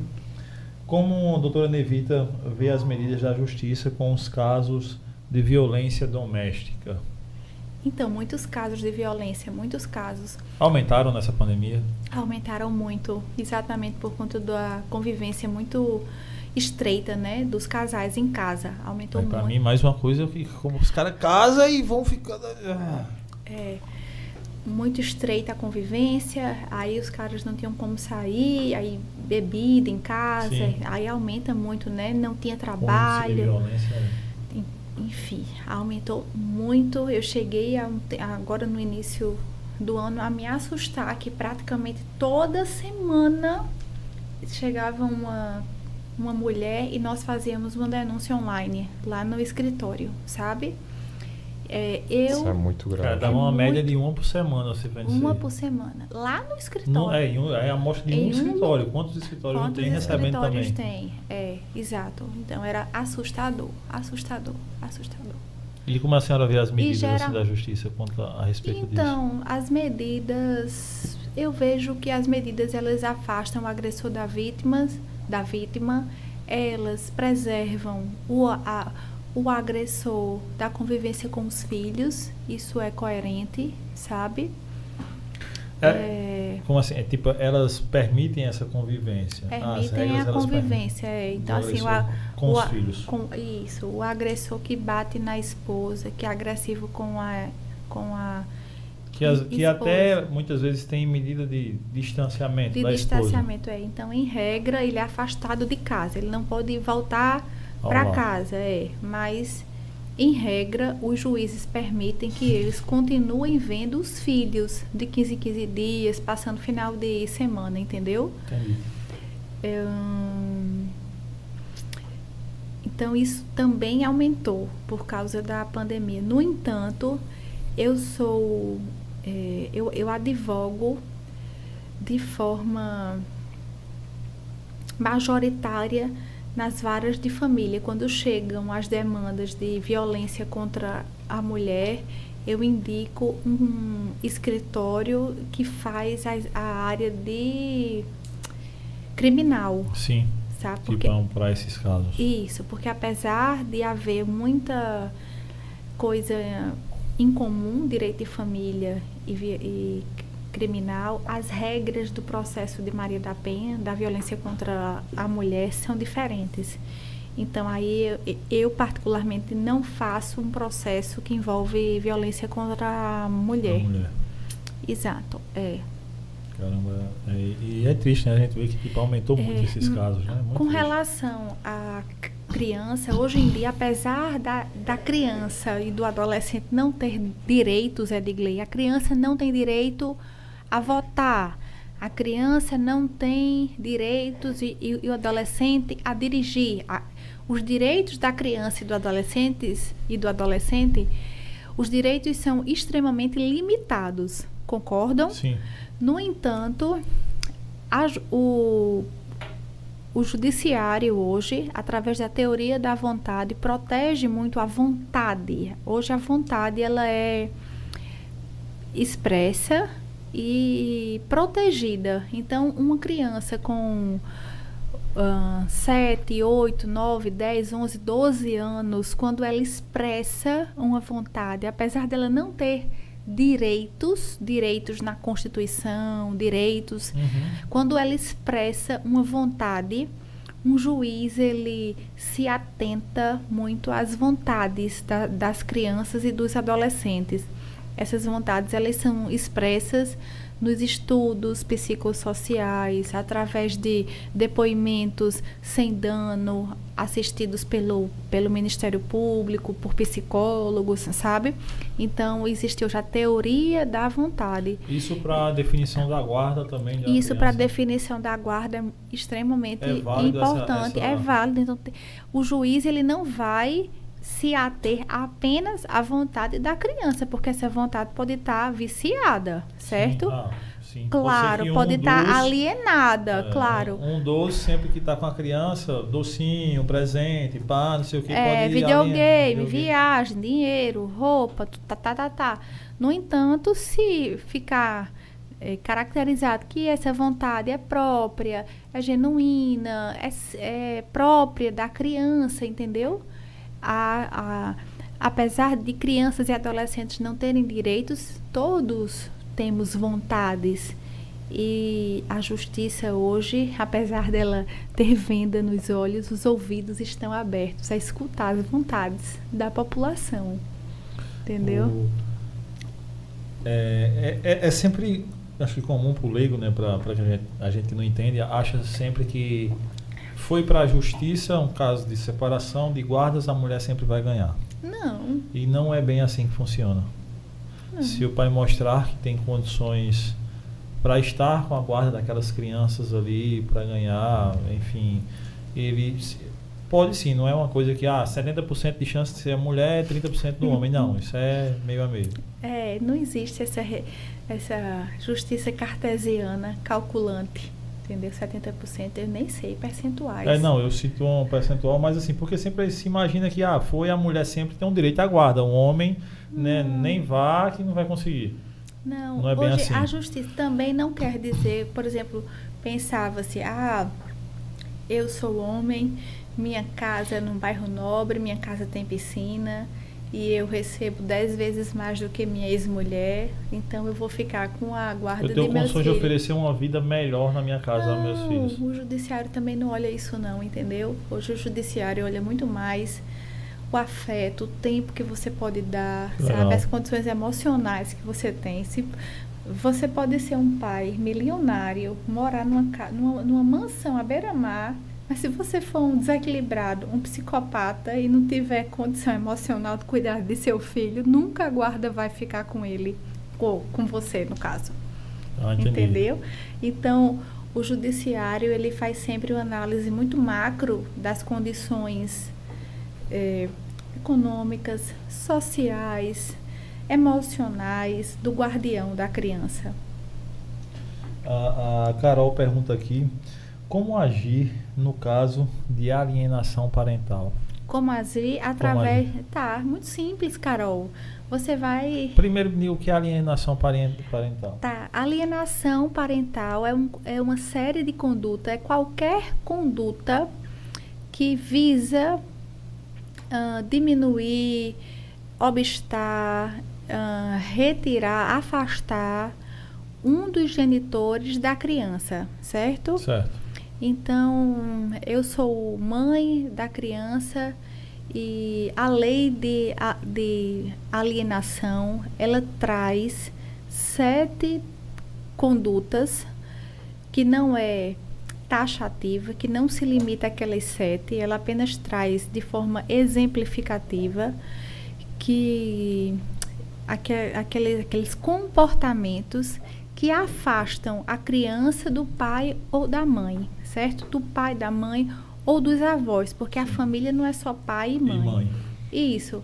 Então, falar mal do pai ou da mãe, tirar a responsabilidade do pai ou da mãe, desautorizar um pai ou, ou, ou, ou, ou a mãe, é, deixar de omitir uma informação médica ou escolar ao outro genitor, mudar de endereço sem avisar ao outro genitor viajar sem informar ao outro genitor, falar mal, enfim, são sete. Eu sugiro a Carol que ela coloque no Google Lei de Alienação e leia o artigo 2 da lei que traz de forma exemplificativa, certo? Porque não se limita àquelas sete Sim. condutas para que ela veja o que é essa alienação. É todo tipo de comportamento nocivo que visa afastar a criança do genitor contrário ao que ela vive. E agora certo? como agir? Perante. Como agir? Através de uma ação declaratória de alienação parental. Porque se ficar caracterizado no curso da ação que o genitor ou a genitora aliena a criança, ou seja, coloca ideias na cabeça dela que o genitor ou a genitora é mau, é nocivo, é aquele genitor ele será, digamos assim, castigado é, pelo judiciário a, com algumas penas. As penas são mudança de guarda, multa para o genitor que aliena. Uhum. Entendi. O, o Eduardo pergunta aqui, doutora Nevita, é, ainda sobre o caso da, da questão de violência no ambiente doméstico. Violência não, sobre a questão de família no, no ambiente doméstico. É, a senhora vê muita dependência ainda financeira da mulher nesse ambiente doméstico e se vê o que a justiça pode garantir a essas mulheres em caso de violência doméstica. Ah, essas mulheres que são dependentes, acho que não, ele está perguntando uma separação, se elas um direito, uma vez que elas eram dependentes financeiramente daquela Isso. figura do homem. Tá.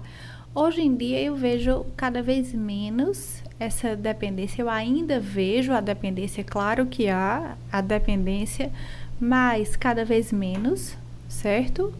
As mulheres hoje elas buscam uma inserção no mercado. Hoje em dia a gente tem mais acesso a essa informação, a essa é, a mecanismos, a ferramentas de como de como uh, se transformar, de como uh, muitas clientes, amigas, pessoas uh, seguem aquela Natália Arcuri, que dá dicas de, de finanças. de finanças, de reinserção no mercado, de economia no lar, entendeu? Então hoje as mulheres elas são cada vez menos dependentes dos cônjuges e respondendo à pergunta, há mecanismos sim de garantir uma subsistência digna através de pensões alimentícias. Uh, todavia, as pensões alimentícias hoje que o judiciário concede para as mulheres, elas são de forma temporárias, temporária. Não existe mais as pensões alimentícias como no passado vitalícias. Cada vez só se for detectada uma incapacidade da mulher, entendeu? Então, sua ex-mulher tem uma incapacidade laborativa permanente, entendeu? Você é, se divorciou dela depois de 50 anos de casado. Hoje ela é idosa e ela é incapaz de entrar no mercado de trabalho. Aí sim, você vai ter que dar uma pensão alimentícia a ela. Isso independente de ter filho ou não? Independente de ter filho ou não, exato. Porque é uma, é pensão alimentícia à ex-mulher, Uhum. exato. Há duas modalidades, há, há várias modalidades de pensão alimentícia. A filho, a ex-mulher, eh, pelo uso exclusivo do imóvel, que era residência do casal. Se um cônjuge fica sozinho, morando no apartamento que foi construído durante a constância da união, certo? Tem que pagar um, um tipo de pensão alimentícia como se fosse um aluguel ao outro cônjuge, certo? Voltando, pensão, pensão alimentícia a ex-mulher é, fruto de violência. É possível, sim, de forma temporária, geralmente dois, três anos, até o reingresso dela no mercado de trabalho. Perfeito. Mandar um abraço aqui para Bruna Luiz. Ela é Ai, advo- um, um beijo, Bruna Luiz. Legal, Lhe sigo, É. sou sua fã, linda, é maravilhosa. Ela que tem um podcast, o Criminal Pod, que acontece lá no Instagram dela. Eita, que joia. Adoro Bruna Luiz. Advogadas que a- que, advogadas que, que se seguem, que são fãs, Ela, é- ela é recíprocas. show. Ela veio aqui, acho que é o episódio 45, se eu não me engano, Vitor. Eu tenho um- Pra onde é que a gente memória- olha? Pra lá, é Pra pra, lá, pra- você pode olhar pra lá. Um beijo, Bruna Luiz. É, o episódio 45. Eu tenho quase todos decorados. Qual foi? Mas acho que foi o 45. Depois Vitor confere ali. Bruna, Assista queremos o aqui episódio você de novo. Mas bota aí no YouTube, Bruna Luiz e Cash Arretado que vai aparecer aí. É. É, ela é espetacular. Ela fez um episódio com a gente essa aqui. OAB de hoje, de mulheres, de advogadas empoderadas, Através entender, dela vieram é, outras advogadas aqui. Show, show assim É. que deram. É, 40, acertei, 40, episódio 45. Que Leiliane, enfim, várias outras que vieram. E foi muito legal, foi muito legal. Através dela veio também o presidente da OAB, veio aqui também, Alisson Tagino, foi um episódio espetacular com ele. Enfim, sensacional, né, Vitor? É, no caso, ainda vou, vou voltar lá na, da criança ainda e da mãe. Nesse caso de os pais não, é, não são separados, vivem, mas acontece o caso de violência doméstica. Certo. E esses pais se separam. Há a possibilidade de, numa, é, na justiça ali, o pai ganhar a guarda dessas crianças, me- mesmo nessa situação de, de violência doméstica. O pai ainda pode herdar essa guarda das crianças. Então, é preciso analisar especificamente aquele caso. Eu não sou juíza para julgar, certo? Eu não gosto muito de julgar a vida. Mas há a chance, ou E às vezes pode ser que haja a chance, mas é muito raro. Ou por quê? Certo? de ser raro. É, por que é raro, tá? Porque um pai que agride, um pai agressor, em linhas gerais, eu não quero entrar no cerne da questão, Sim. mas alguém que agride o outro, não existe muito equilíbrio nesta relação, porque eu acho Uhum. que qualquer tipo de discussão pode ser resolvida com palavras. Sim. Mas quando ultrapassa a palavra e passa a agressão física, ultrapassou um, um equilíbrio, chegou a um desequilíbrio, tá? Então, é, é, sendo eu advogada da mãe, eu utilizaria esse desequilíbrio para manter esta guarda com a mãe, sabe? Para mostrar que este pai não tem um equilíbrio para monitorar a guarda dos filhos. Eu, essa seria, Entendi. sabe? Entendi. Então, assim, seria bem, bem é, É, difícil, restrita, um pai agressor ficar com a guarda dos filhos, sendo mãe vítima. Eu manteria a guarda com as mães. Com a, mas é preciso analisar mais, mais a fundo. Eu vejo muito a advocacia, Edgley e Kaique, como um, uma partida de futebol, certo? E quando, quando eu comecei a advogar, eu não tinha muitos eu não tinha muitos referenciais. E aí o meu referencial foi Marcos Pires, um grande advogado aqui de João Pessoa. Mando até um beijo para doutor Marcos Pires, porque ele foi e é um, um grande referencial para mim na advocacia. E naquela época, em meados de 2010, 2011, eu li um, o livro de Dr. Marcos Pires, o, que se chama O Livrinho de Marcos Pires, em que ele dá dicas aos advogados iniciantes. Então, como se portar, como se trajar, como, como, como foi o início da advocacia dele. Naquela 2011, 11 anos atrás, não tinha podcast, não tinha, não tinha muita coisa, né? Então eu me espelhei, me, me inspirei. Se pergunta assim, né, Vita, você se inspirou, se espelhou em quem? Dr. Marcos Pires, certo? Tem até um TED Talk. Chamem Dr. Marcos Pires para cá, para o, pra, o, o podcast arretado.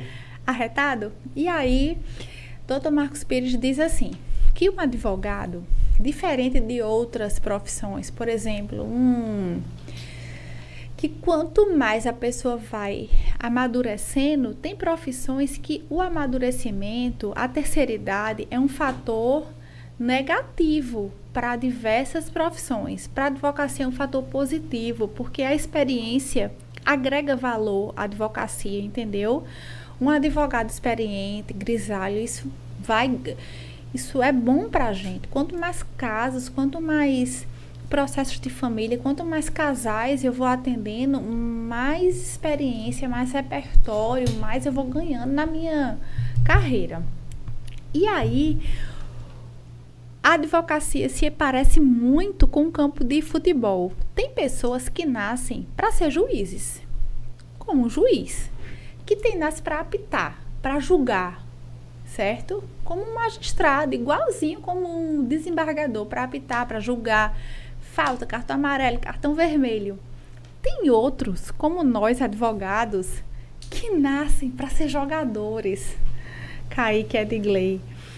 Que só nós sabemos a alegria de uma sentença procedente, de um liminar, tal qual como uma, gol, um gol, cara. O Flamengo ganhando hoje. O Flamengo ganhando hoje, entendeu? É. Então, o juiz, por mais, mais gordo que seja um contra-cheque de um juiz, ele nunca vai ter a alegria que um advogado tem quando ganha uma sentença e quando ganha liminar, quando um cliente sai do escritório feliz, emocionado, sabe? Quando uma cliente, quando uma criança abraça uma mãe que não vê. Isso é a emoção que um Neymar, que um Ronaldinho tem quando faz um gol, quando uma, uma torcida grita. É emocionante. É, são lágrimas nos olhos. Então, é isso que eu sinto. É isso que Bruna Luiza se, sente, que tantos sentem. Sabe? É isso aí. Então, tem gente que nasce para ser juiz. Massa! Massa! Entendeu? Tem gente que nasce para ser advogado, para ser artilheiro. E eu nasci pra, pra fazer gol. Show. É isso aí, é, interessante. Pergunta aqui. Eduardo pergunta. Cadê? Acabou o nosso vinho, meu Deus. Doutor, acho que tem mais ali. Doutora, em caso de criança especial e o pai abandona a família, ele pode ficar apenas pagando a pensão Peraí, ou... pelo amor de Deus, que agora foi muito vinho quando comecei. Eu não entendi nem o começo da pergunta. Em caso de criança especial. Tá. E o pai acaba abandonando a família. Tá. Ele pode apenas ficar pagando a pensão ou ele tem obrigação também de ficar cuidar da criança? Vamos lá. Ele pode pagar a pensão só porque não é crime. Por exemplo, matar é crime. Sim. Rouba, furtar é crime, roubar é crime. Dar amor é crime? Não. Dar amor não é crime. Então ele não tem a obrigação de dar amor à criança, certo? ele tem a obrigação de dar a pensão. Ok. Certo? Se a pensão que ele paga foi in, insuficiente para custear os tratamentos da criança especial, essa mãe pode acionar os avós. Ok? Ok. Se essa criança sofrer. Acionar judicialmente, você fala? Judicialmente. Os avós. Os avós, sim. Claro, se a criança é especial, pode acionar judicialmente os avós para custear o tratamento se a pensão do pai for insuficiente. Claro, pode sim. Uh, se essa criança especial sentir falta do pai, ficar lá de mochilinha nas costas, sentada na beira da, do meio-fio, esperando o pai, esperando o pai. Ah, cadê papai que não chega dia dos pais? Sábado, nove horas, nada do pai. E começar a sofrer com isso. Essa mãe pode também ingressar com a ação de abandono afetivo. No entanto, essas ações de abandono afetivo, elas são muito difíceis, é uma instrução muito difícil. Por quê? Porque há um limite muito tênue. E existe um dano moral da criança? Existe. No entanto, um pai que paga pensão, mas não dá amor, não dá afeto, também não existe, não existe um crime, porque não dá amor e não dá afeto, entendeu? Então, são extremamente sofridas essas ações de abandono afetivo. Existe Jurisprudência a favor existe. Danos morais de 20 mil, 50 mil, existe. Mas são ações longas e toda ação, ela, elas têm duas dimensões, Kaique e Adigley. A ação jurídica, a dimensão jurídica, que é a dimensão da petição, da audiência, do processo e tal, e a dimensão emocional. Enquanto um processo não termina, meu amigo, você não tem paz. Você não dorme, você tem ansiedade, gastrite, é... tudo. Tudo, entendeu? Então, enquanto, enquanto você está lá com aquele processo na justiça, você está ansioso com aquilo. Então, respondendo à pergunta, o pai que não visita a criança, mas paga a pensão, tem alguma medida? Tem várias. A mãe pode acionar os avós para contribuir com o custeio através de uma complementação do tratamento da criança especial, ok. E com relação à visita que ele não cumpre, pode ingressar com uma ação de abandono afetivo. Mas essas ações de abandono afetivos, elas têm uma uma reação, toda ação tem uma reação. Isso é na física, isso é no direito de família também. Tem uma, tem uma reação tão difícil quanto na física, entendeu? Show de bola. Obrigado, galera, que mandou mensagem aí, Eduardo, todo mundo que fez, Carol, Bruna chegou no nosso cast, todo mundo, brigadão mesmo. Kaique, mais perguntas, dúvidas? Tenho, tenho uma. A Rocha? Diz aí, Kaique. Manda. Qual o teu filósofo preferido? Então, eu fiz o meu mestrado em David Hume, o Tratado da Natureza Humana, sabe? Que fala sobre as paixões. Acho que é ele, acho que é Hume. David Hume, eu gosto muito dele. Mas eu gosto de vários, eu gosto de Sartre também, do existencialismo, sabe? Eu gosto de. Sartre. Gosto de Aristóteles enfim, gosto de vários. Não gosto muito desse cartesianismo, sabe? Dessa coisa Sartre é o cara que dizia que, tipo, diante de qualquer dificuldade que você tenha para... É o cara que Clóvis de Barros resume para trás para pegar impulso. Não recue diante nada. Quando tiver uma escolha, diante de qualquer dificuldade que apareça, não recue diante nada. Acho que era isso, ele, que dizia, ele que dizia isso. Melhor... Como é que tu imagina na filosofia Jesus Cristo? Então, eu sou cristã, sabe? E esse é um dilema muito grande, porque geralmente os filósofos existe um dilema muito grande na filosofia com o cristianismo. Então foi um tema que eu nunca me nunca me aprofundei muito porque eu tenho minhas convicções cristã, Sim. cristãs. Então, na faculdade de filosofia, a maioria dos meus colegas de turmas, de turma, eles eram ateus, então, nessa seara, eu nunca me, eu nunca me preocupei, eu nunca em me aprofundar, em debater, porque eu sempre fui uma menina muito tranquila, muito pacata, muito com uma família muito é, católica, cristã. Então, nesses pontos polêmicos. Sim, sim. Não, é, mas diga assim, a figura de Jesus como filósofo mesmo. É, eu também acredito, eu sou católico cristão também, mas eu imagino ele como quando a gente fala da infelicidade, a gente falando sobre Aristóteles, ele uma definição, trouxe definições de felicidade exemplares, assim como de amor é, também, quando exato. ele vem com o amor dele e tudo mais, eu acho que ele como uma figura é um filósofo espetacular. É, exato, exato. Na Itália, deve ter ouvido falar muito de Padre Pio, né? Sim. Ele que era italiano, eu li o, li- o- um livro dele que eu achei fantástico. As histórias de milagres, assim, algo deslumbrante. A próxima pergunta, qual o melhor livro que você já leu?